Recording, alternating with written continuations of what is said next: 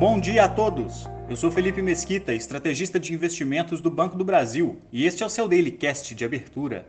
Hoje é sexta-feira, dia 11 de novembro de 2022, e em dia de feriado que mantém mercados americanos parcialmente fechados, investidores repercutem indicadores econômicos na Europa, bem como flexibilização de medidas de contenção de Covid-19 na China. Nos Estados Unidos, os índices acionários fecharam no campo positivo, após a inflação ao consumidor subir 0,4% na comparação mensal em outubro, abaixo do esperado. Dessa maneira, o Nasdaq apresentou forte recuperação, fechando em alta de 7,35%.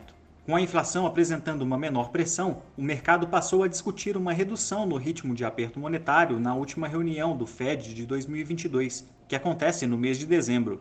As atenções dos investidores estão voltadas hoje para o índice de sentimento do consumidor preliminar de novembro, bem como expectativas inflacionárias de 1 e 5 anos, em dia de feriado do Dia dos Veteranos, que manterá o mercado de treasuries fechados, enquanto os mercados acionários funcionam normalmente.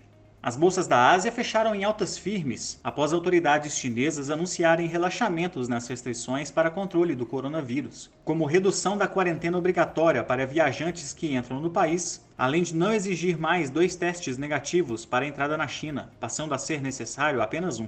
As medidas animaram os mercados locais, como o índice de Hong Kong, que avançou 7,74%.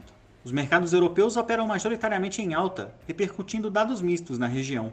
A inflação ao consumidor na Alemanha seguiu pressionada, avançando 0,9% na comparação mensal de outubro, enquanto a produção industrial do Reino Unido recuou 3,1% em setembro na comparação anual, enquanto o mercado esperava baixa ainda mais forte. No Brasil, o dólar apresentou forte alta após a elevação das preocupações com as questões fiscais domésticas, e fechando cotado a R$ 5,40, registrou o nível mais alto desde o mês de julho. O movimento também afetou os mercados cambiais e de juros em proporções semelhantes. O Ibovespa recuou 3,35%, fechando abaixo dos 110 mil pontos, enquanto os vencimentos de 2025 e 2027 da curva de juros se aproximaram dos 13% ao ano.